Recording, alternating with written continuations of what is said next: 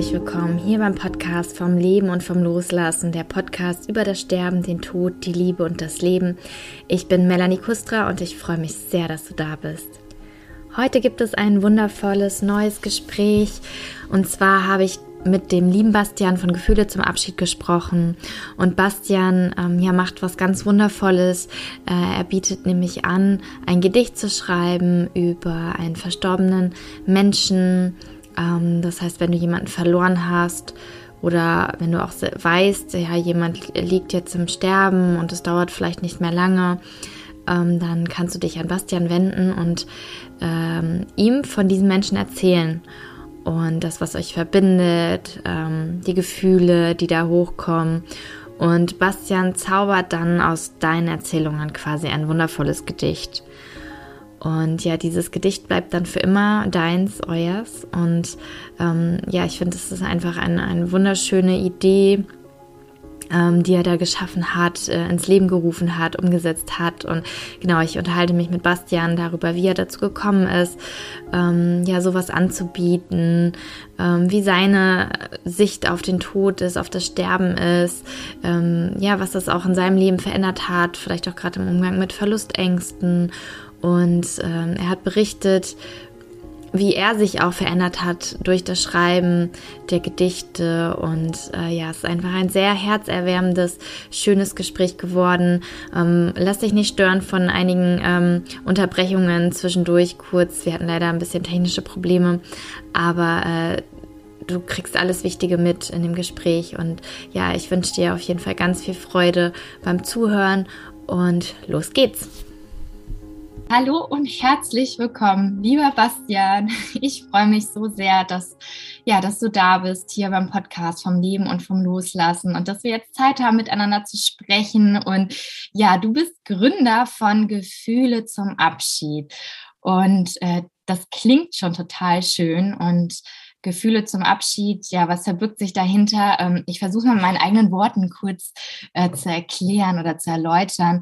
Du nutzt quasi deine Gabe oder einer deiner Gaben, nämlich ähm, das Schreiben und das Reimen und ähm, das Aufnehmen und Interpretieren von, von Gefühlen ähm, nutzt du und schreibst daraus Gedichte über Menschen, die verstorben sind und äh, das quasi als Geschenk für, für die Angehörigen. Habe ich das so richtig? also die geben das quasi in Auftrag. Ähm, ja, im Großen und Ganzen ja. Zwischendurch dachte ich so, das sind schöne Worte.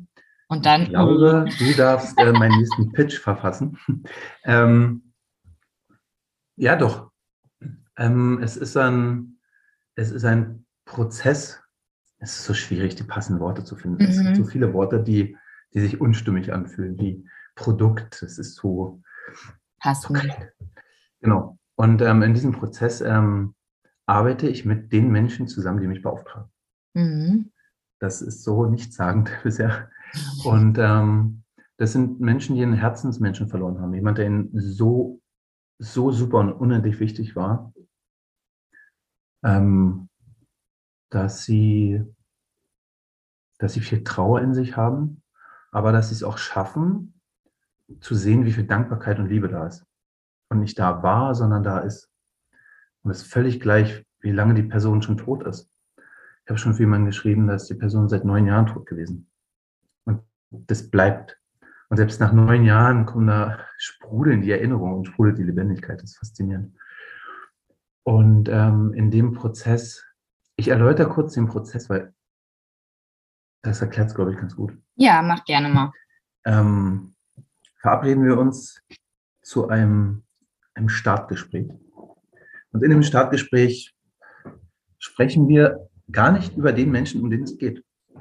Ähm, witzigerweise, das kommt alles später und das, ähm, das ist auch mit Absicht so und das darf so sein. Sondern wir, wir reden darüber, wie es, wie es den Menschen geht, ähm, Erwartungen da sind, wie der ganze Prozess abläuft und auf welchem Stand äh, die Person da ist, wie es mit dem Umfeld ist. Alles, also das, was gerade kommt, ist spontan und individuell. Ähm, ich mache das nicht nach irgendeinem Gesprächsleitfaden oder sowas. Das finde ich arg gruselig in jeglicher Hinsicht. Ähm, dazu muss ich später nochmal was sagen. Ja. Hashtag Gesprächsleitfaden. ähm, und dann committen wir uns, wie es so schön heißt, zu, zu unserer Zusammenarbeit. So. Und äh, dann höre ich manchmal so ein, uh, dann höre ich so ein Schlucken am Telefon.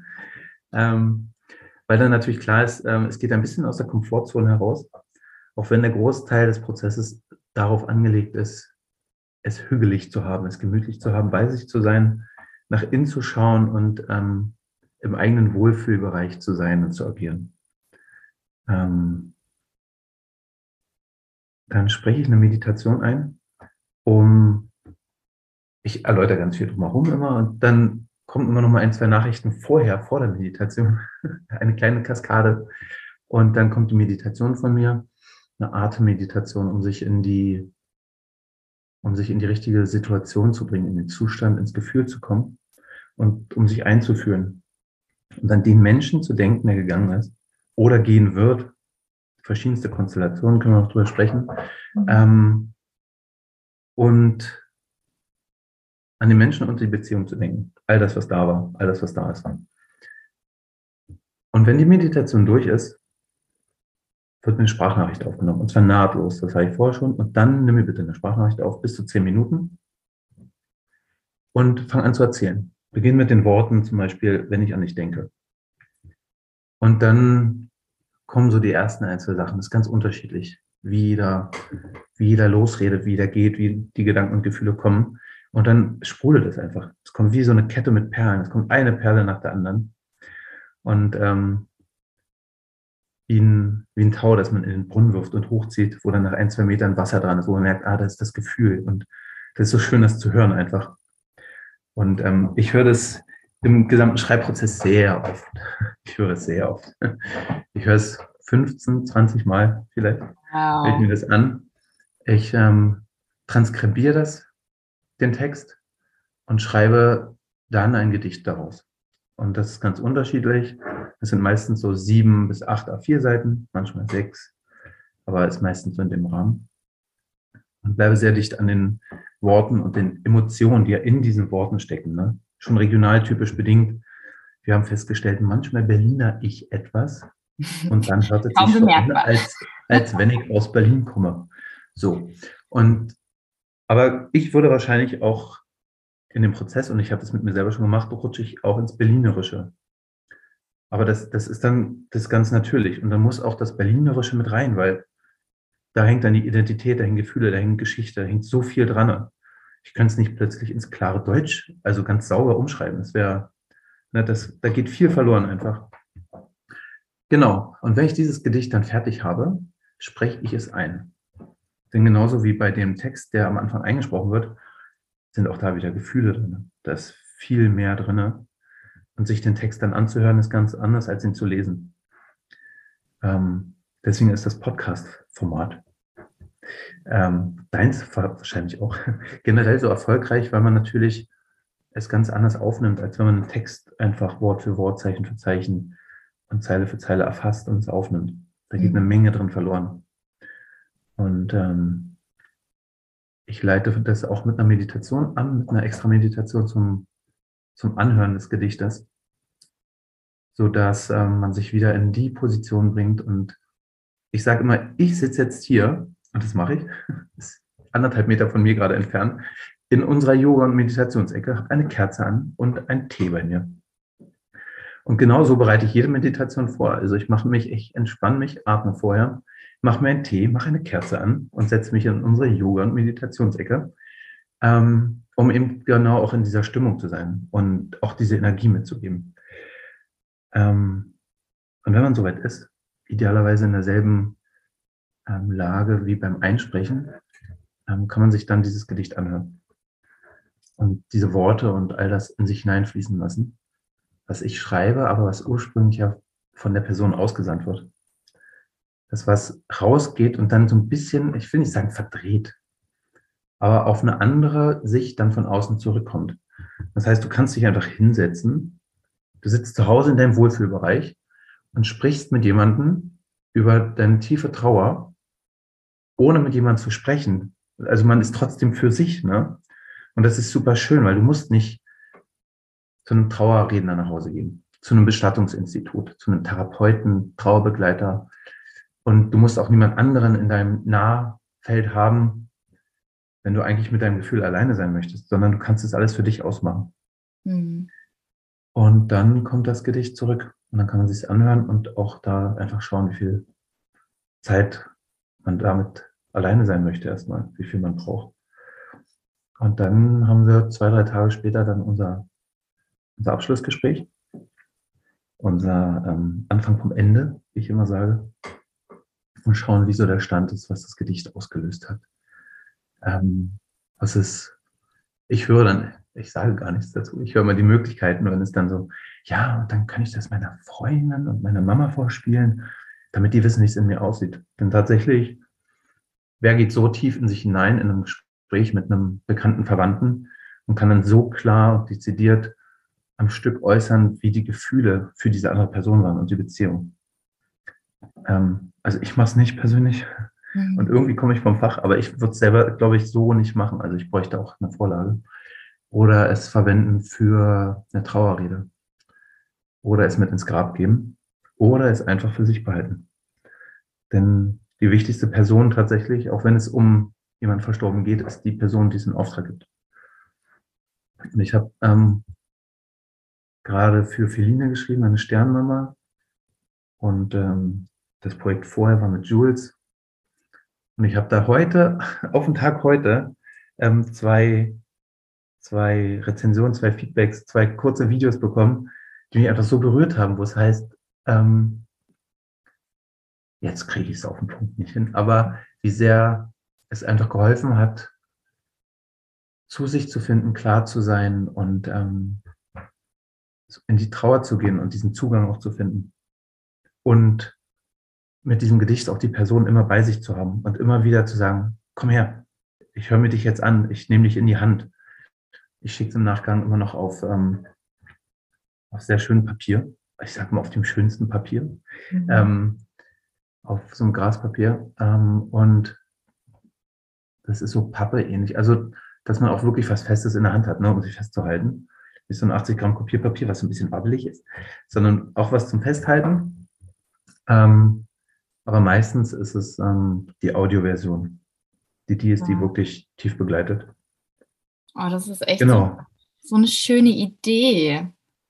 Also da irgendwie ein Gedicht draus zu basteln und ja dadurch ja der Trauer auch wieder so eine andere Form zu geben oder ähm, und das dann tatsächlich auch noch festzuhalten, das finde ich einfach echt so wunderschön.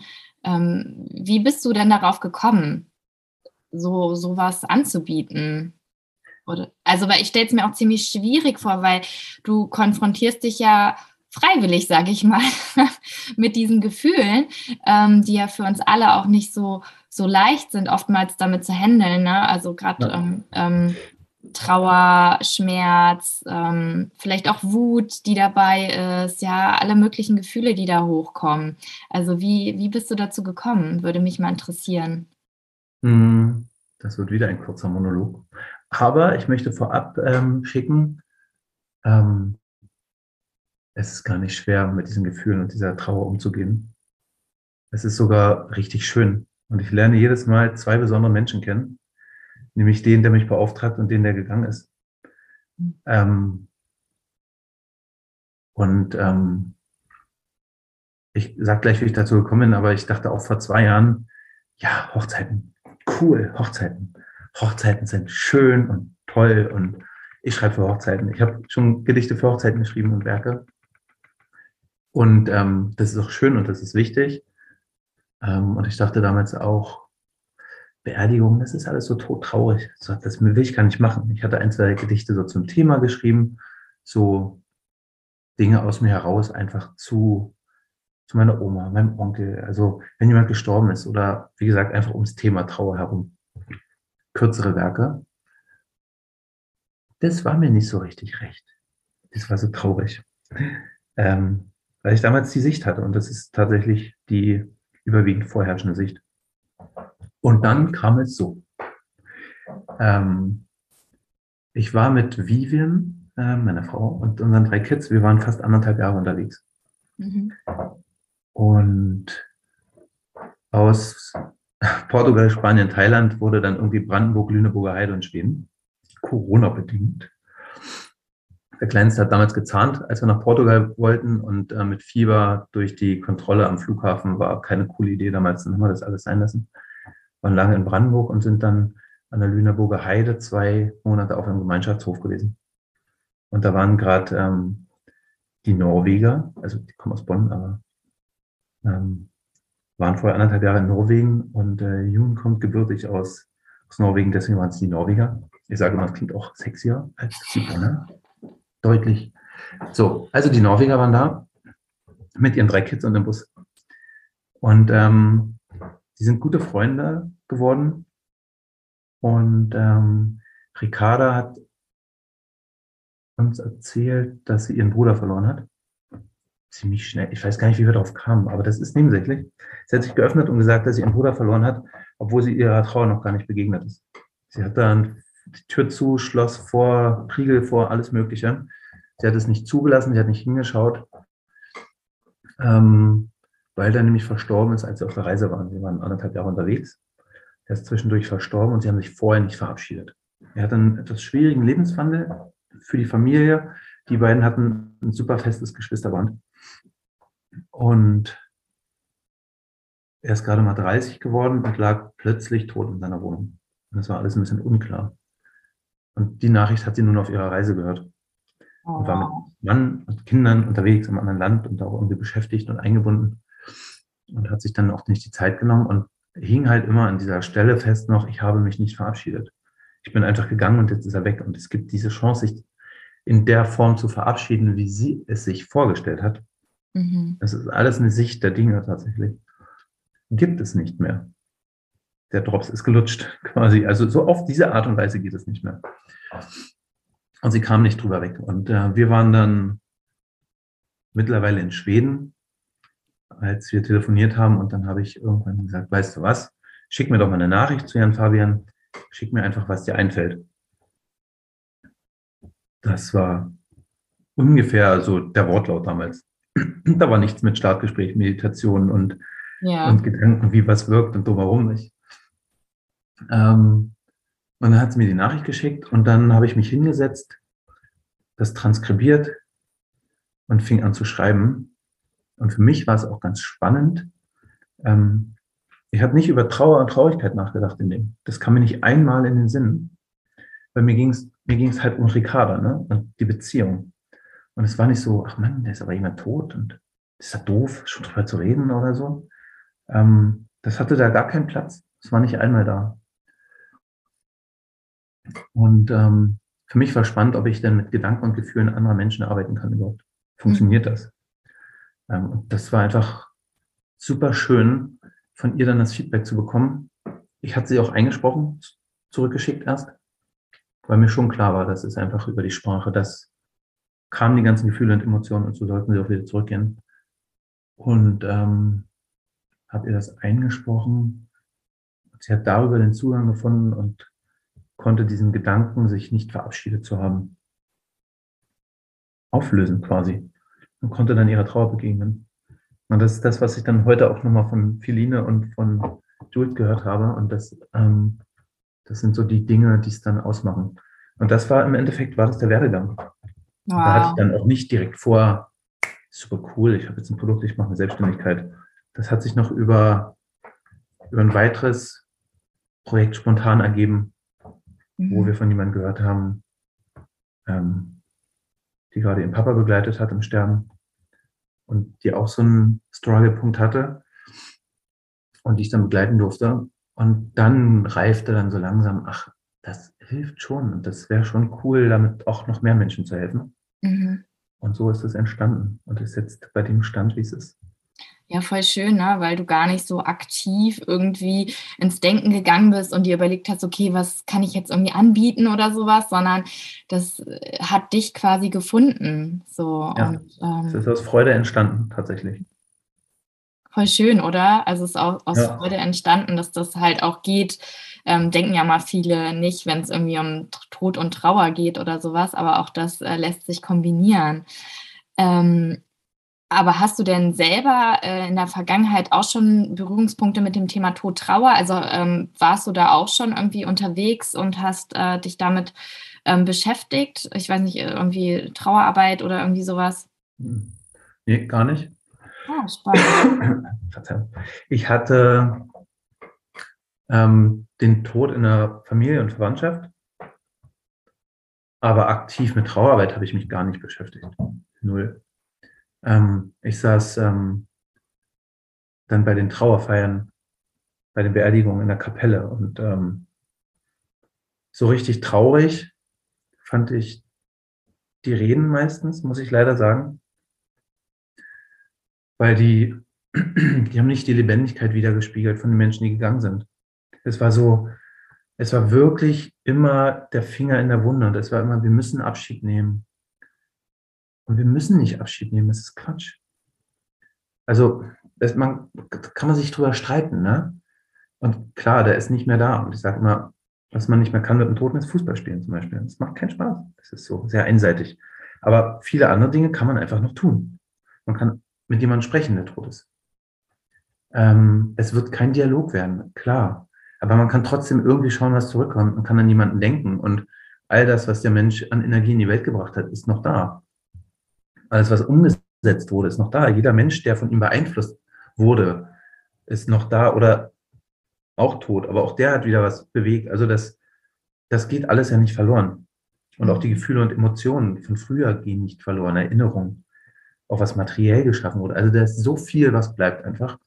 Und es geht immer nur darum, dass nicht mehr ist.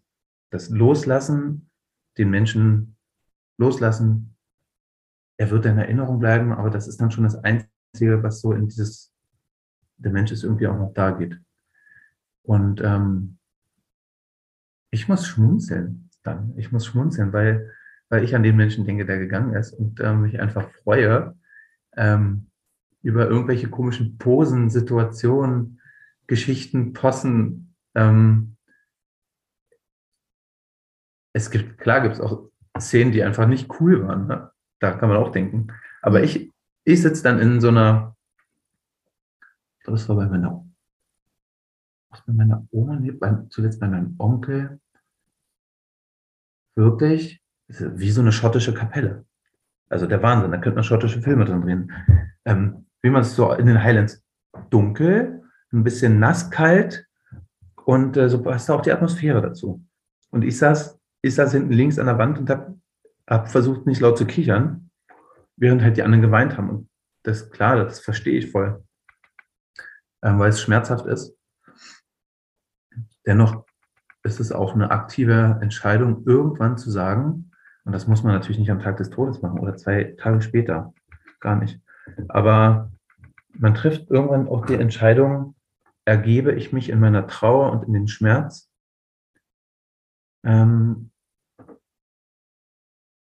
oder schaue ich, was es gibt, was da ist? Schaue ich auch auf das Gute? Das darf man auch tun. Mhm. Ähm, und das heißt nicht, die Trauer wegzuschieben, den Schmerz wegzuschieben und es toll zu finden, dass derjenige gegangen ist. Gar nicht. Und es ändert sich immer wieder zwischendurch. Aber man darf sich einfach auch freuen, dass man diesen Menschen kennenlernen durfte und dankbar sein. Und, ich fand äh, das auch ganz spannend, was du gesagt hast in Bezug auf das Loslassen, weil da musste ich irgendwie letzter Zeit öfters drüber nachdenken, dass man immer so oft irgendwie hört, so ja, du musst loslassen und du musst dies. Und, und dann habe ich irgendwie gedacht, mh, hm, dass manchmal nicht auch viel mehr vielleicht auch um das Zulassen geht. Also ähm, ja, zulassen, dass, dass der Schmerz halt da ist, dass die Trauer da ist. Ähm, dass die Situation jetzt so, dass die Beziehung sich jetzt vielleicht auch dadurch einfach verändert, das auch zuzulassen. Ne? Und dass es nicht eben immer nur darum geht, ja, derjenige ist jetzt einfach in der physischen Welt, also er ist jetzt tot und jetzt lass ihn los. Und ich finde das, ähm, ja, sagt sich halt so leicht, aber es ist halt absolut schwierig, wenn dir einer sagt, ja, muss halt einfach nur loslassen und dann wird es wieder. Ja. Ähm, und dann habe ich für mich festgestellt, irgendwie finde ich dieses Zulassen, das einfach so zu drehen, fällt mir irgendwie leichter. Bin ich absolut bei dir. Ähm, ich habe es gerade ein bisschen gefeiert. Ich wollte nicht reinsprechen, als du auch gesagt hast, ähm, die Beziehung verändert sich. Sie endet nicht sie verändert sich. Und ähm, das Zulassen, das sind ja die Gefühle zulassen. Es ist wirklich die Gefühle zulassen und sich nicht, das heißt nicht sich reinstürzen und äh, darin baden und sich auf den Rücken werfen und sagen, ich bin jetzt in meiner Trauer und in meinem Schmerz. Es geht einfach wirklich zu schauen, was ist da und was ist an Gefühlen da und die Gefühle zulassen, klar. Mhm. Ähm,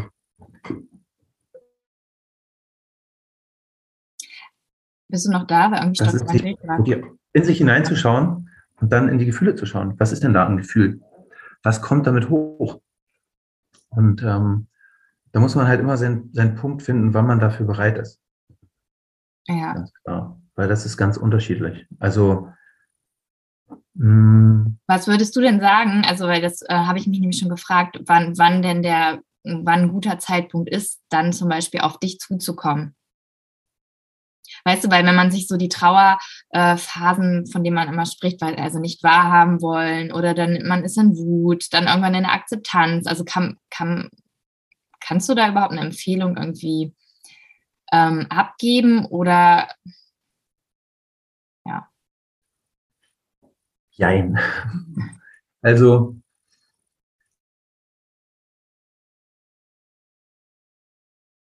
ähm, stirbt und äh, von einem einzigartigen Menschen, der auf mich zukommt und mit mir arbeiten möchte. Und die Beziehung ist es auch. Und genauso einzigartig sind auch die Gefühle und all das, was damit zusammenhängt und demnach auch der Zeitpunkt. Also ich kann da gar nichts sagen. Jeder ist ganz unterschiedlich aufgeräumt, wobei aufgeräumt so bewertend ist. Ähm, ist in sich anders, ist ein ganz anderer Typ. Mhm. Und ähm, braucht das vielleicht eher früher als später wie gesagt, ich habe schon ähm, in der Phase der, der Sterbebegleitung mit jemandem zusammengearbeitet. Und sie hat einfach die Liebe und Dankbarkeit gesehen und wollte es gerne noch teilen, zum Beispiel. Und sie also wollte die Person so, lag im Sterben. Genau, lag im Sterben und ist schon täglich ins Krankenhaus gefahren. Und ähm, da habe ich dann nachts gearbeitet in Schweden, ähm, weil klar war, da ist nicht mehr viel Zeit. Und ähm, das war ihre Art, schon ins Gefühl zu gehen und Abschied zu nehmen, sich vorzubereiten quasi. Und im Nachgang ist es auch unterschiedlich. Da gibt es, ähm, ich habe schon gehört, jetzt sind zwei Jahre um, ich bin noch nicht bereit. Oder jetzt in vor kurzem zum ersten Todestag. Es kann vorher, es kann später sein. Hm, tatsächlich ist es eine Schwelle, über die man trotzdem gehen muss. Ne? Also das ist nicht so ein, das ist so locker fluffig, ich mache das jetzt. Ich glaube trotzdem, dass es immer, es ist sanft außerhalb der Komfortzone einfach. Und Absolut, ja. deswegen glaube ich, ist es wahrscheinlich sogar früher möglich, als man glaubt, weil es eben außerhalb der Komfortzone ist. Und ähm, ich glaube, dass Wut vielleicht eine Emotion ist, die nicht die dominante sein sollte. Ich kann mir auch vorstellen, dass wenn man. Ärger, das glaube ich, ist noch, das, das verändert sich und das darf sich ändern. Aber das, ähm, das glaube ich, ist noch unpassend. Ja, wobei ich mir auch vorstellen könnte, dass wenn man gerade ähm, auch diese Emotionen auch in sich trägt, ähm, es kann ja auch eine, eine, Mischung, ist es ja meistens auch äh, aus ja. ganz unterschiedlichen Emotionen, dass dieser Prozess dann aber auch helfen kann, das Ganze zu wandeln und dann vielleicht über die Wut dann da wirklich auch zur Trauer zu kommen. Ähm, ja. Ich finde es so beachtlich, ähm, dass ja, dass du dich quasi in deinen, also dass du dich so, äh, so intensiv mit dieser ganzen Thematik auseinandersetzt und ähm, was, was würdest du sagen, was hat sich in den zwei Jahren, wo du das jetzt machst, für dich verändert? Was hat das mit dir gemacht? Einiges. Es ist, ähm, es ist ein, ein Zusammenspiel aus vielen, muss ich sagen. Dazu kam dann die Gründung von Gefühle zum Abschied ähm, Coachings. Da hat insgesamt vier Persönlichkeitsentwicklungen stattgefunden. Ähm, immens viel. Und ich kann immer mehr, also ich habe mit jemandem zusammengearbeitet und wir haben herausgefunden, mein Unternehmenswert, weil mein persönlicher Wert, Hauptwert, das, was in mir brennt, ist Lebendigkeit und Lebensfreude. Und ich möchte meinen, ähm, dass das mit ähm, Ergebnis dieses, dieses Arbeitens ist. Das war es garantiert schon vorher, aber die Möglichkeit, es zu sehen und es zu leben auch. In uns schlummert eine ganze Menge. Aber es auch wahrzunehmen und es zu leben, das ist wieder eine ganz andere Sache. Und ähm, ich bin mehr und mehr dankbar, im Moment achtsam und das ist auch ein Grund, weil ich ähm, dem Tod begegnen kann und ihn sehen kann. Ich hab, begegne ihm nicht mit Angst. Und wenn ich die Angst nicht mehr da habe, brauche ich mich auch nicht vor irgendwas zu versichern oder sorgen. Das hat sich immens abgebaut. Was war ich für ein Sicherheits... Also ich brauche das und dann, ach, noch eine Versicherung, lieber erhöhen und Helm aufsetzen, Helm aufsetzen, Helm aufsetzen, am liebsten beim Treppe runtersetzen äh, gehen. Ich war unentspannt auf dem Kinderspielplatz. Also der Wahnsinn, wirklich.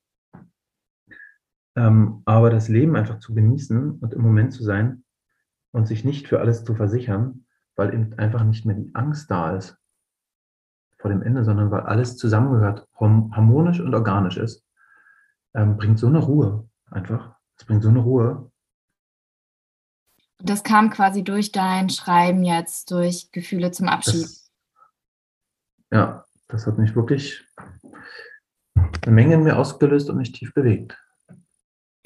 Voll schön. Also ich kann das voll unterstreichen. Äh, also Lebendigkeit, ähm, also ich äh, liebe Lebendigkeit auch.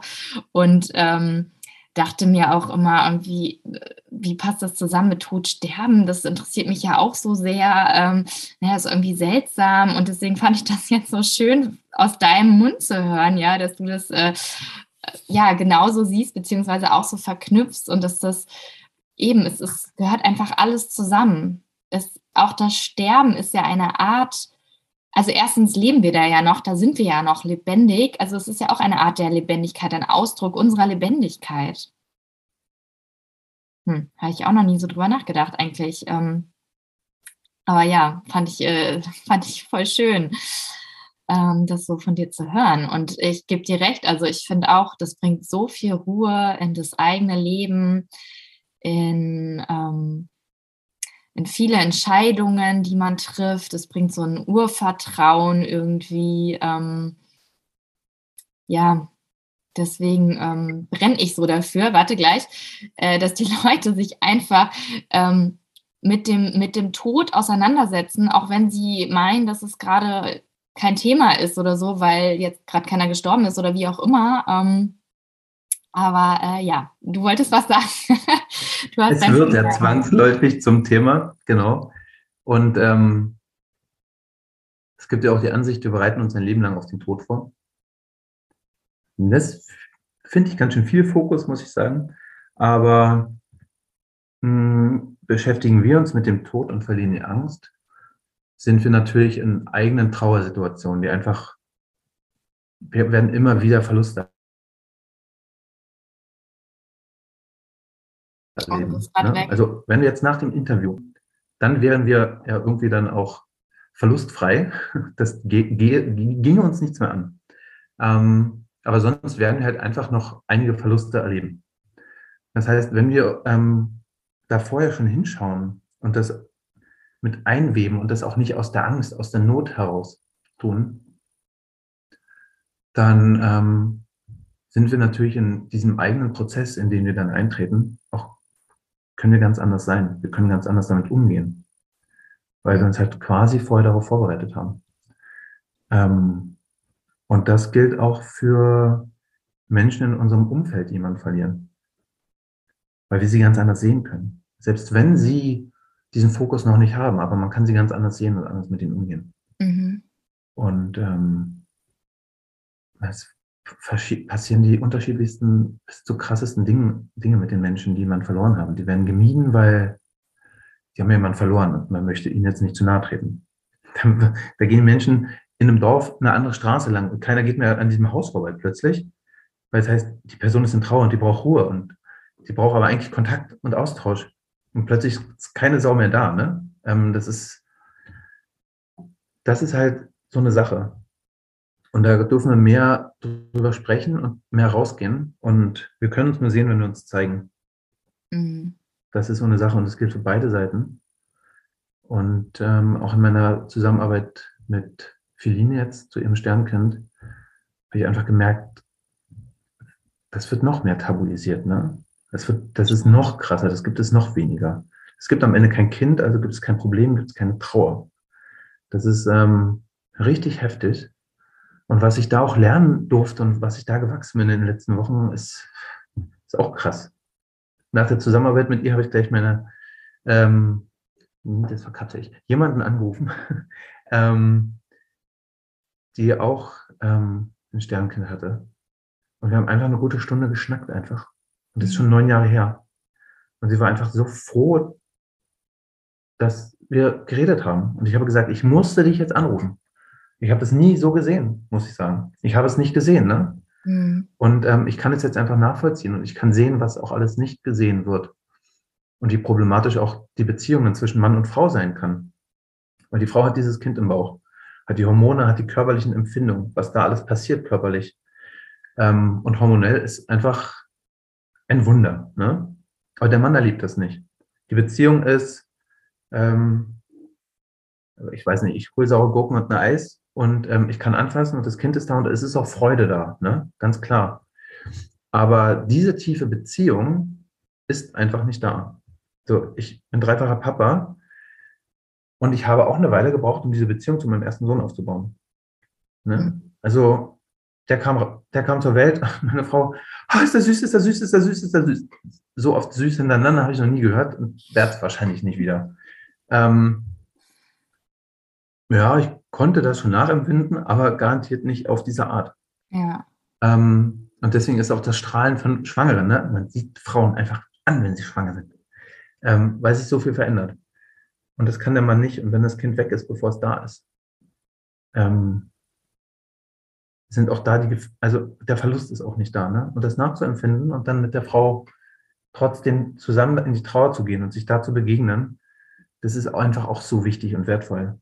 Und auch das wird so tabuisiert und das ist so schwierig für die Frauen rauszugehen, mhm. ähm, dass da noch einiges passieren und aufgeklärt werden darf. Und mhm. da muss man sich halt zeigen. Man muss sich einfach zeigen und man muss die Geschichten erzählen. Deswegen ähm, werde ich, ich hoffe, Ende des Jahres ähm, freigegebene Geschichten mit einem Prolog und einer Geschichte zur Geschichte jeweils ähm, in ein Buch schreiben, um allen zu ermöglichen, Anteil zu nehmen an diesen Geschichten, an der Sicht einfach. Ja, wie schön. Welche Sicht kann man darauf haben? Ne? Mhm.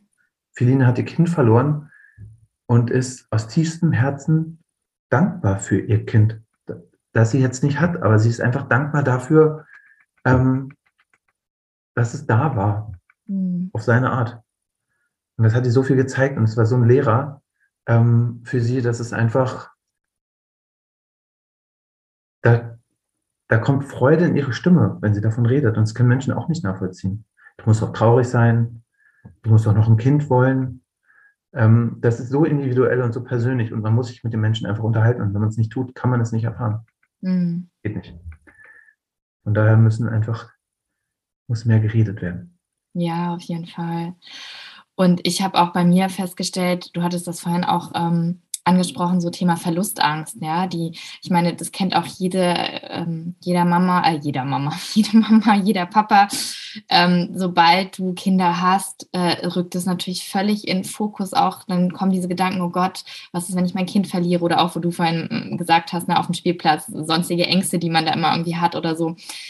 Und ich hatte das natürlich auch und auch schon während meiner Schwangerschaft, ne? Dass ich dann irgendwie dachte, oh, also da bestimmt passiert irgendwas, weil ich beschäftige mich schon so mit dem Tod und ich wette, jetzt muss ich das erleben.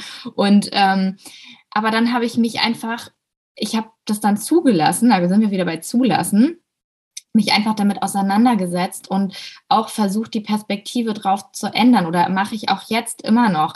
Und meine Tochter, die äh, ist jetzt fast sieben Monate alt und auch da denke ich mir, selbst wenn jetzt irgendwas passieren würde, ich bin so dankbar für die Zeit, die wir hatten, für diese, für diese Monate, die sie jetzt auf der Welt ist und natürlich ist es schmerzhaft, sich damit auseinanderzusetzen, dass auch Kinder versterben können und Kinder gehen können, früher als man will oder früher als man selber, was man natürlich überhaupt nicht möchte.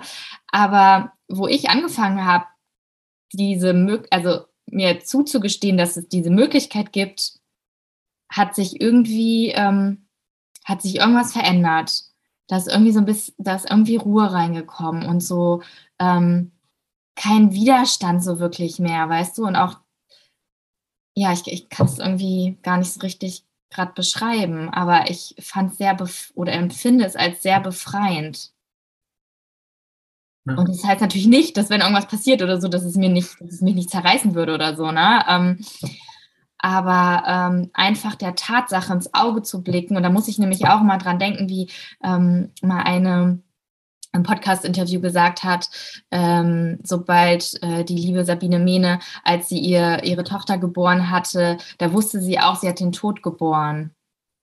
Und äh, das ist mir auch noch so krass in Erinnerung geblieben irgendwie, ähm, dass man da auch so eine gewisse Art von Natürlichkeit, einen, einen natürlichen Umgang wieder damit findet, dass das halt eben auch, ja, da ist und da sein darf. Also es ist halt die Natur.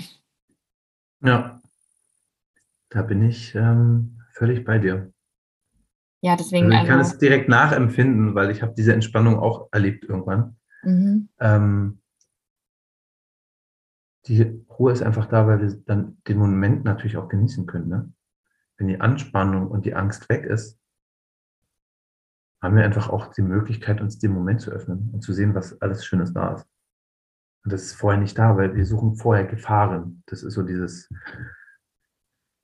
Urzeithirn oder wie auch immer, uns vor Gefahren schützen. Aber der klassische Säbelzahntiger ist halt nicht auf einem deutschen Spielplatz unterwegs. Unwahrscheinlich. Und ähm, diese Gefahr können wir ausschließen. Mhm. Und auch viele andere. Ähm, das ist eher so dieses, ähm, weiß ich nicht, Paula hat Sandschuhe auf dem Kopf und plötzlich wird das zur Gefahr. Und das ist keine wirkliche Gefahr. Ja. Das ist doof vielleicht. Das ist unangenehm. Und dann sind Sand in den Haaren und das muss man ausweichen. Aber das ist ja keine wirkliche Gefahr. Ne? Das gehört einfach zum Leben dazu. Und ähm, wir haben gewisse tatsächliche Re Gefahren reduziert in unserem Leben und wir leben hier wirklich sehr behütet in Deutschland. Die meisten. Ähm, sondern schnappen uns die nächst geringere Gefahr und machen die zur Gefahr. Ne? Also solange, die, wenn die größte Gefahr verschwindet, ist die nächsthöchste Gefahr die größte Gefahr plötzlich. Und ähm, so findet das irgendwie statt. Und das darf man schon in Relation setzen.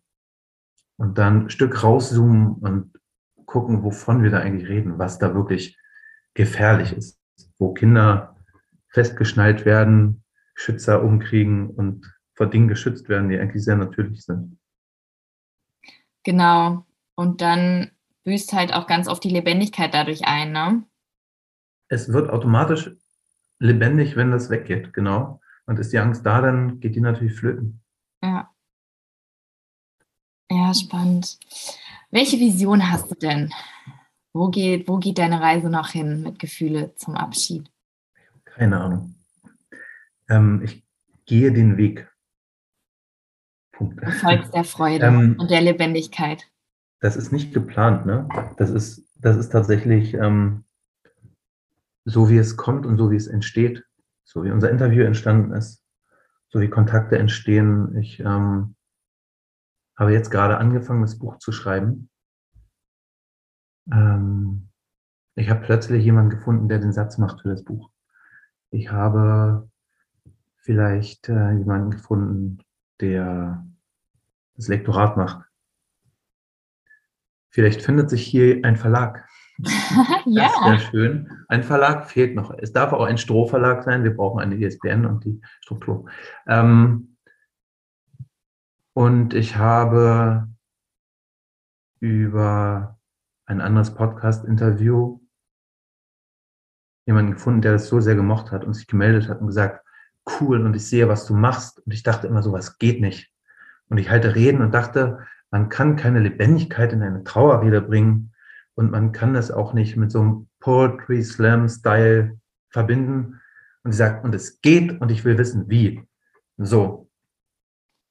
Und jetzt werden wir zusammen einen Kurs ähm, auf die Beine stellen wahrscheinlich. Nee, nicht wahrscheinlich. Wir werden einen Kurs ähm, auf die Beine stellen. Wir haben uns für übermorgen verabredet und im Sommer soll es losgehen, um TrauerrednerInnen dazu zu befähigen und abzugraden oder ähm, wie auch immer zu schauen, wer ist denn gegangen und wer bleibt.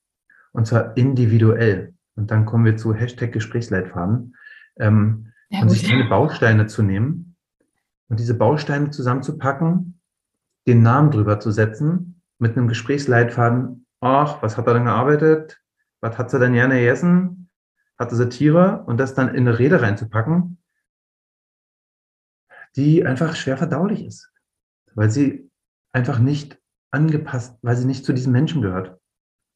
Und ähm, dann kommt Heine dazu oder Fontane oder wer auch immer noch tot ist und ähm, wird da reingepackt, weil es einfach ein tolles Zitat ist und der auch tot ist. So. Es passt aber nicht zu den Menschen vielleicht. Mhm. Da kann aus einem alten Lied von ihr oder sonst was. Also irgendwas, was passt, ne, was sich ergibt und wo man sagt, ey, das war's genau. Ähm, und das soll es am Ende sein. Die Menschen zu befähigen, wirklich auf das Leben einzugehen. Und das wiederzuspiegeln und das darzustellen. Ja. Und dann dürfen nämlich diese Abschiedsfeste auch gefeiert werden. Wie cool. Das heißt, wir dürfen gespannt sein. Unbedingt. Okay, und das richtet sich quasi an alle Trauerredner und Rednerinnen. Hm. Genau, das ist der Plan. Ähm, ich wurde auch schon zahl, zahlreiche Male, ähm, also ich wurde schon oft angesprochen, ob es denn die Möglichkeit gibt, ob ich nicht irgendwann einen Schreibkurs ähm, erstellen kann für Menschen, die, die gerne selber tätig werden möchten, die es gerne selber schreiben möchten. Und ähm, ja, da mache ich mir auch schon Gedanken zu. Das wird natürlich ganz anders, weil man es nicht auf diese Art rausgibt, sondern weil der Prozess anders ist. Ähm, das werde ich noch durchdenken, aber ähm, da werde ich auch was machen. Und das hat vor allem zum Hintergrund, und deswegen fangen wir auch mit den TrauerrednerInnen an. Ich kann in meiner Arbeit eins zu eins ähm, ich würde am liebsten für alle Menschen schreiben, aber ich schaffe es nicht. Ne? Ich bin da zeitlich einfach, auch wenn der Geist weit ist, ähm, begrenzt und ähm, kann gar nicht so viele Menschen begleiten, wie ich es gerne würde. Weil da einfach ein immenser Zeit- und Energieansatz dran ist an, dieser, an diesem Vier-Wochen-Projekt. Ähm, wenn ich aber andere Menschen dazu befähige, die dann wieder damit rausgehen, dann ist es wie ein Schneeballsystem und dann kann diese Energie und dann kann sich diese Sicht auch verbreiten. Und ähm, dann kann es, habe ich einfach mit dieser Idee eine viel höhere Reichweite als nur mit meiner Arbeit. Und ich werde diese Arbeit weitermachen und ich werde, ich glaube, immer weitermachen. Das ist nichts, was ich einfach liegen lasse, sondern es macht mir so viel Freude, ähm, dass ich da irgendwie immer bei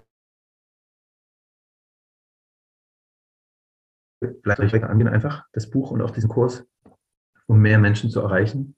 Weil ich glaube, dass, weil ich weiß, dass es super wichtig ist. Ja, wie schön.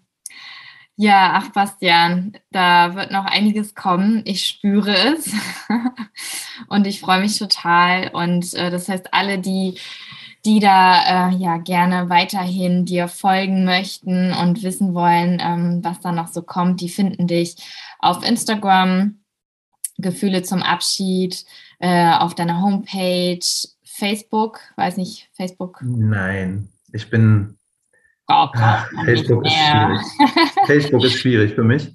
Ähm, meine Homepage ist nicht so ganz aktuell. Also die Texte habe ich vor einer Weile, Weile geschrieben und habe mich bisher davor gescheut, nochmal drauf zu schauen.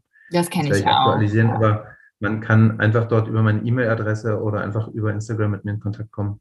Genau, ich werde alles verlinken in den Show Notes und ähm, ja, dann danke ich dir so sehr für deine Zeit und für das tolle Gespräch und ja, auch dafür, dass du einfach diesen Weg gehst. Und ich finde es, ähm, ich, ja, auch wenn, wenn man eigentlich keine Unterschiede machen soll zwischen Mann und Frau oder so, aber trotz allem äh, finde ich es so schön, dass du ein Mann bist und dass du, dass du das halt machst und dich so mit Gefühlen ähm, auseinandersetzt und ähm, ja, dich dem so widmest und da mit so viel Herzblut rangehst. Und das finde ich, äh, finde ich einfach total toll. Und ja, ich werde dich immer äh, weiterempfehlen und ähm, danke dir auf jeden Fall und wünsche dir erstmal noch frohes Schaffen und äh, weiß, wir bleiben auf jeden Fall in Kontakt. Gell? Auf jeden Fall. War sehr schön, ähm, hier sein zu dürfen und äh, mich mit dir austauschen zu dürfen. Das war Toll. Vielen ja. Dank dafür.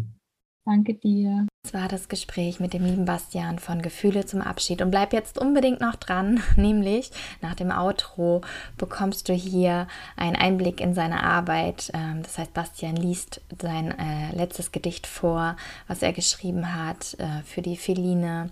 Er hatte sie auch schon im Podcast-Interview erwähnt und ja, das äh, Gedicht handelt von ihrem verstorbenen Sohn und es hat mich total berührt, als ich es das erste Mal gehört habe und ähm, ja, deswegen bleib unbedingt jetzt noch dran und äh, alle Informationen zu Bastian findest du in den Show Notes und ähm, empfehle die Folge gerne weiter an deine Freunde, Bekannte. Vielleicht kennst du auch jemanden, für den das von Interesse sein sollte.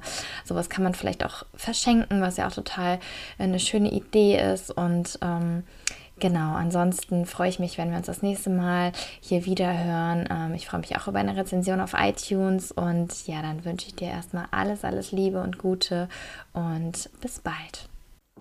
Gefühle zum Abschied. Phineas. Wenn ich an dich denke, sehe ich vor mir alles erhellt. Ich sehe das prächtigste Buch vor mir, das es gibt auf der Welt. Ich sehe ein Buch voller Kapitel, von dem man jeder meint, dass es nie gefüllt worden scheint.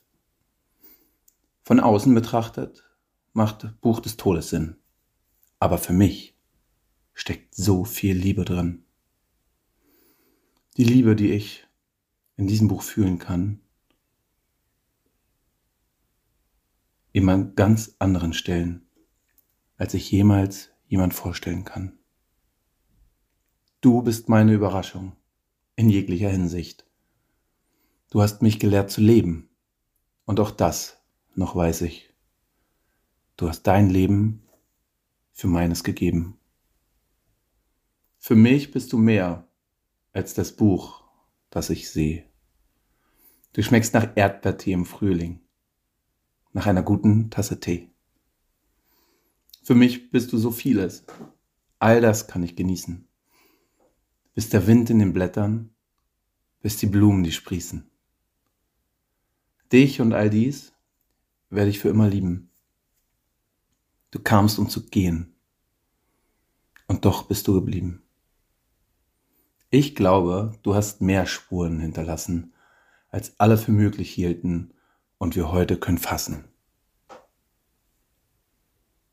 Ich sehe dich im Sonnenaufgang, in jedem Strahl, der mich berührt weil du mich so berührst. Ich sehe die Freude, sehe die Liebe und ich fühle den Schmerz. Du berührst mich jeden Tag.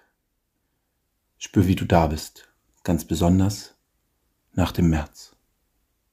Manchmal, glaube ich, klingt es auch sonderbar, du hast erreicht, was du wolltest, weil genau das dein Plan war. Manchmal glaube ich, dass du uns allen ein Lehrer bist, der uns zeigt, wie viel Dankbarkeit zu empfinden möglich ist. Fühlt sich an wie ein alter Freund auf Erden. Und sollten alte Freunde vergessen werden? Du bist nichts als Liebe für mich. Phineas, die Offenbarung. So sehe ich dich. Hast geöffnet, was verschlossen war. Aufgezeigt, wo wir hinsehen dürfen. Dafür bin ich so unendlich dankbar. Bin dir so unendlich dankbar auf allen meinen Wegen. Kann gar nicht fassen, du konntest so viel bewegen. Kannst so viele berühren. Kannst mich so sehr berühren. Wie kann man also, das ist doch schräg, etwas verlieren, das man so tief in sich trägt?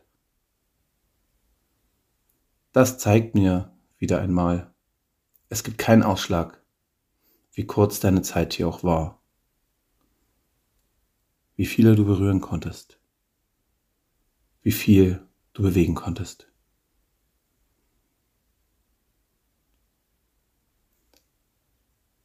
Das, ich höre mich schmunzeln und fast lachen, soll dir erst einmal jemand nachmachen. Du füllst dein Buch nicht selbst mit Momenten und Erinnerungen. So habe ich das Gefühl, ich kann es für dich tun.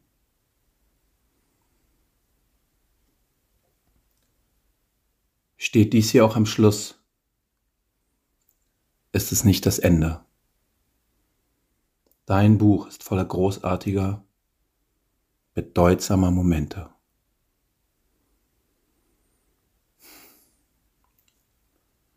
We'll take a cup of kindness yet for days of old lang syne. Du warst und bist ein Teil von uns und wirst es immer sein.